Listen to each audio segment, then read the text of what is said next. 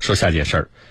呃，大概半个月之前吧，我接听了有一位淮安的咱们的一个听众乐先生的电话。简单说，他开车呢把人家一辆路虎给撞了啊，他是全责啊。本来呢也没有什么争议的一起交通事故啊，对方的这个车损呢不小啊，呃，但是呢，之所以找到我们是因为什么呢？因为吴泽方就是路虎的那位车主啊，跟他要折旧费。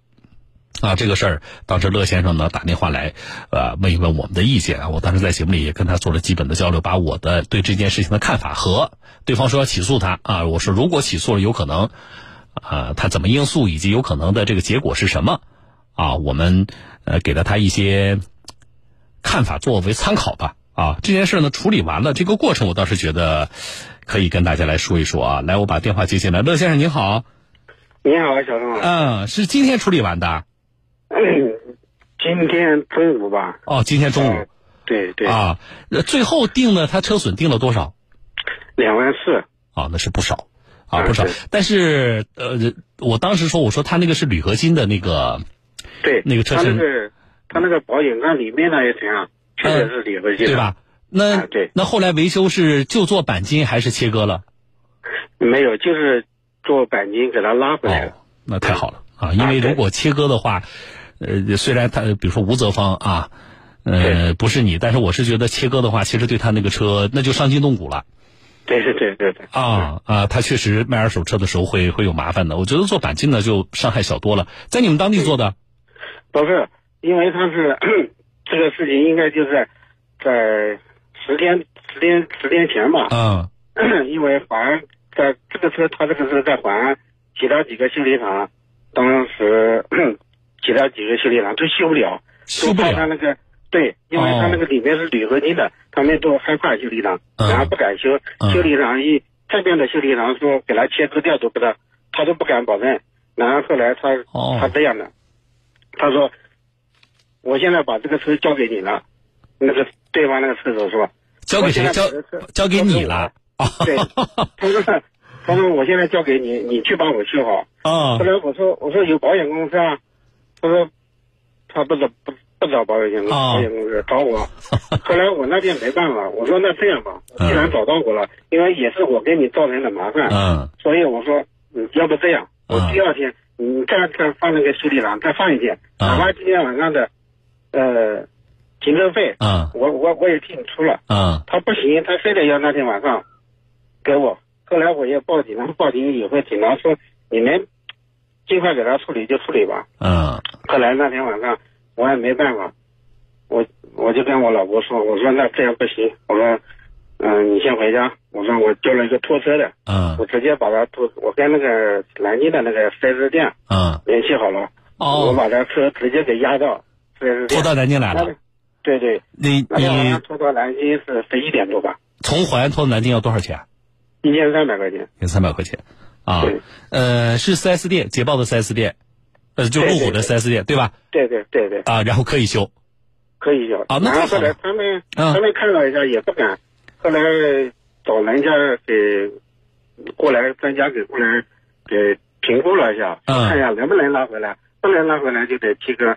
后来他们看了一下，能把它整回来，后来就是整回来的。啊，那太好了，就这样。对，而我觉得这个过程要表扬你啊。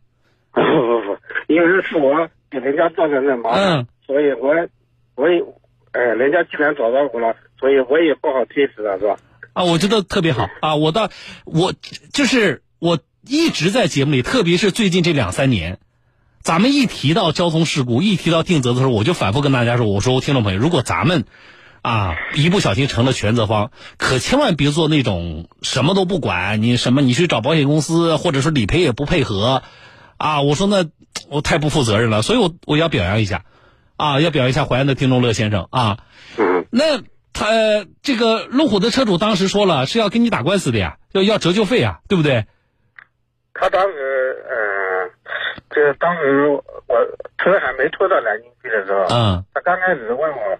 他说要两万块钱，两万啊，对，要两万。后来我我，然后我就这个脑子里当时就不知道在想什么，一直在想。我说我不管你要问我要几万，我先把你车修好了再说。嗯，做得好嗯。啊，然后就就在这个，呃，修车这个大概十天左右吧。嗯。我我也天天，我也基本上两天三天，我打电话问问那个修理厂。嗯。嗯，修理厂那个他那个那个嗯，管那个维修的那个一个业经理，他也知道，他也看我经常打电话去询问。后来我今天早上打电话的时候，他说车已经修好了。嗯。修好了以后，大概到中午左右吧，我在在单位食堂吃饭的时候，他告诉我，他说，嗯。他说车已经修好了，是过去把它开过来。他意思叫我去给他开过来。嗯。我说我说这样吧，因为我回老家了，所以我说我说你你你去给他开回来。我说你从南京到长安的费用，我说我给你。嗯。后来他就他说你也不要说说给多少钱，他说我现在直接就问你要三千块钱。三千就是说他自己去取车，你不管了，这是第一。呃，第二。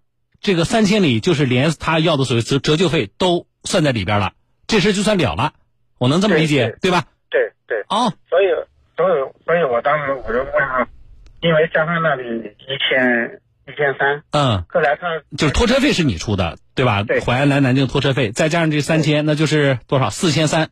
四千三，然后他那天打车花了七十吧。啊。那天我跟他在一起的时候。啊。然后他也叫我给他付了，总共是四千三百七十块钱。嗯。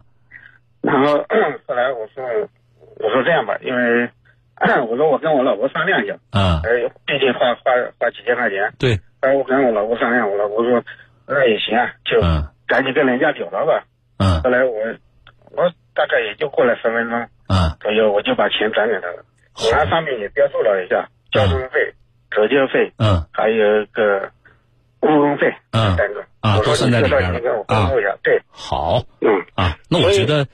我觉得可接受，就是如果换成我的话啊，不管是我作为全责方看这件事情，还是说我作为事故当中的无责方看这个事情，我觉得呃以上的这个处理，包括咱们最终付出的这个成本，我觉得可接受。对对啊，如果说你非得跟我要两万块钱折旧费呢，那我说这个事情的话，那我们不行的话就打官司吧。我觉得这个谈不下来的，啊，而且我也认为两万块钱折旧费高了，啊，我我这么看这个事情，我再说一遍，我觉得你做的非常好。啊，如果说啊，哎，这个心态特别重要，特别重要啊！就是如果说我们所有交通事故里的无责方都能够是你的这个心态去这个认识去解决交通事故的话啊，那我觉得我们交通事故里在理赔环节的纠纷能产能减少一大半相当多的纠纷，其实在后续理赔当中为什么闹出纠纷了，然后呃谈不下去了，找媒体打官司。就是因为主要是全责方缺乏什么？缺乏你这个负责任的这个处理问题的这个态度，特别好啊！所以我觉得这个我我今天麻占用你时间，麻烦你过来跟大家说一说。我是希望所有在听节目的我们的听众朋友啊，要了解这个过程里边，其实有的时候我们对一个问题的呃处理的态度，直接决定了这个事情能不能够很好的、比较圆满的解决，特别好。啊，而且呢，你看这个过程里边，我们现在回头去看吴泽方跟你整个接触的这个过程，其实他自己的心内心呢，他也在发生变化的。对对，对不对？开始的时候我们要我要去告你啊，然后呢，我要我后来提我要两万块钱的那个折旧费，然后呢，再到最后的啊打包啊，最后谈这个价格啊，你看他的心态也在变化啊。那么从吴泽方来讲，因为我没有连线到吴泽方车主，但是我觉得从吴泽方的角度来讲，就是我们呢有一些诉求呢。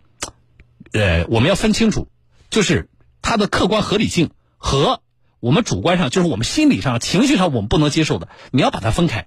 啊，车被刮了、被撞了，肯定都是心疼的啊。对。但是不能说我在心疼的时候，我我觉得我这个车值多少钱，和它客观上它到底值多少钱，和它在事故之后可能出现的客观存在的贬损，这是两回事儿啊。所以我们希望无责方呢，在提出一些。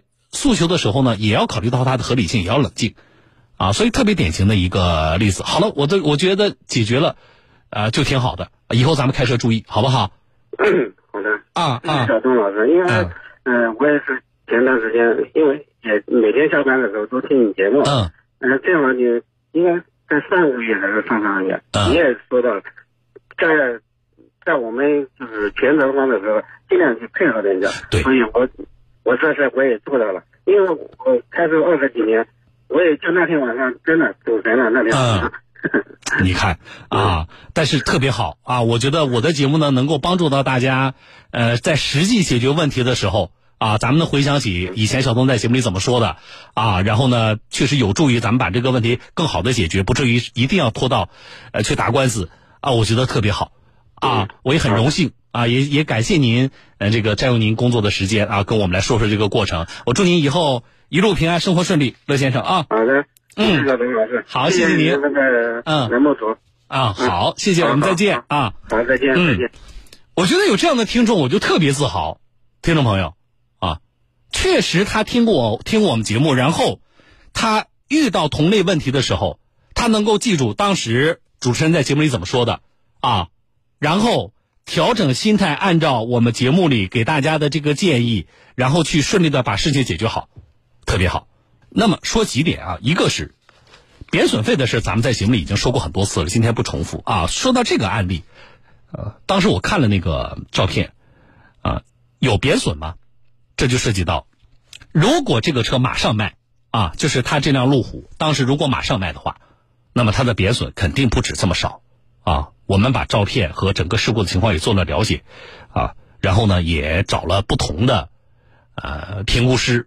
那么基本上得到的结果是什么呢？如果这辆车马上卖，它的折旧恐怕一万都不止，啊，这是一种情况。但是我们计算贬损费不是这么计算的。第一，你没有马上卖，对不对？就是我们所说的这个给你评估的这个贬损费，但是它实际上并没有产生，对吗？这是大家充分考虑的，这是第一点。第二点，啊，你怎么维修？如果切割就是把。把坏的那个呃撞坏的那个部分凹陷的那个部分切割掉，因为它是铝合金的，啊，切割掉，然后重新的找一部分补上来焊接的话，那么这对于你不马上卖车，对于你三年后、五年后卖车，这个影响呢，恐怕也确实是存在的，或者说，啊，这影响还是比较明显的。但是你现在的维修方案，并不是切割，而是啊做钣金，那么这个影响就小得多。而且，如果你真的是两年后、三年后再卖，啊，那这个，呃，整个的这个事故的贬损对于你的，啊，在三年、两年后、三年后，甚至五年后的这个车价的评估的影响，啊，就可以说是微乎其微了。所以，怎么看这个事情啊？怎么看我们叫贬损费的这事情？这事儿啊，有的时候呢，就在我们无责方的那个车主心里过不去的，啊，过不去有两点啊。我分析有两点，第一点就是纯粹是我们对于自己的爱车。啊，我们先不考虑他他的这个，哎呀，你撞了之后，我这个买二手车贬损多少钱，我都不考虑。我首先就觉得我心疼，那刮刮一点我都心疼，这是一种心理。另外一种就是觉得完了，完了啊！本来我还是觉得我这个车开两年啊，我我可能打个八折就卖出去，现在可好，啊，肯定八折是是挡不住了，啊，他是这样的心理。那么大家要对这个我刚才说的贬损费有基本了解。我们以前说过啊，实际上在以往的法院的判例当中，对于贬损费支持的案例是非常少的。就是你打官司把人家告了，能要下来贬损费的这个案例是非常少的。啊，这里边有个非常核心的，就是法院为什么不支持？就是法律是不支持没有产生的损失的。你没有产生损失啊，就是我们找的专家给你评估也都基于就是你卖吗？你你马上卖，马上签字的话，那我告诉你，啊，你这个车。没发生这个事故的时候，我能够多少钱收你啊？现在有这个事故，你马上卖，我告诉你，我要收的话，我可能要少少出价多少钱？它这是一个假设场景，那你这个参考值的这个价值是很有限的。大多数的，大多数的我们的这个案例里边，车主是并没有马上就要卖车的这个想法的啊，所以没有实际产生的损失。你说你让法院去支持，这是非常难的，而且贬损费是没有标准的，啊，多大的事故，按照车价的多大百分比进行贬损，有吗？没有。那么我们大家就知道，呃，自己的车被刮蹭了，而且，呃，事故没有到车辆报废的那么严重的程度，然后呢，自己呢没有伤到核心部件，对吧？啊，特别就像这种什么保险杠啊、一字板被撞了、轮毂被撞了这样的情况，啊，除了正常维修之外。我们又不是马上卖车，我们可能这车那按照自己的这个计划，可能还得开个三五年的，啊，那这个贬损费的计算就不能够说我找个二手车的人随便问一下，然后对方说多少我就张嘴跟人家要要多少，啊，这个我们不支持啊，你去打官司也不支持。所以你看，一个交通事故的处理要求什么？要求实际上是双方啊，啊，就是全责方、无责方双方都能够比较理性的、比较负责任的这种抱着这种心态去处理，啊，才有可能比较顺利的解决，是不是？啊，所以这个过程特别重要啊！我特别要对无责方，我还是要对无责方说，如果咱们一不小心成为了无责方。咱们的过错给别人造成了财产损失和麻烦，咱们一定要有一个最基本的认错的态度。那这个认错的态度不是说你要过去给人家鞠躬道歉，啊，你你要怎么样的？不是的，我觉得说句对不起要吗？要的，啊，然后认真负责的、主动的把整个后续的车辆的理赔啊、维修到理赔的事情做好，我觉得是有必要的吗？显然是有必要的。啊，好了，这事说到这里。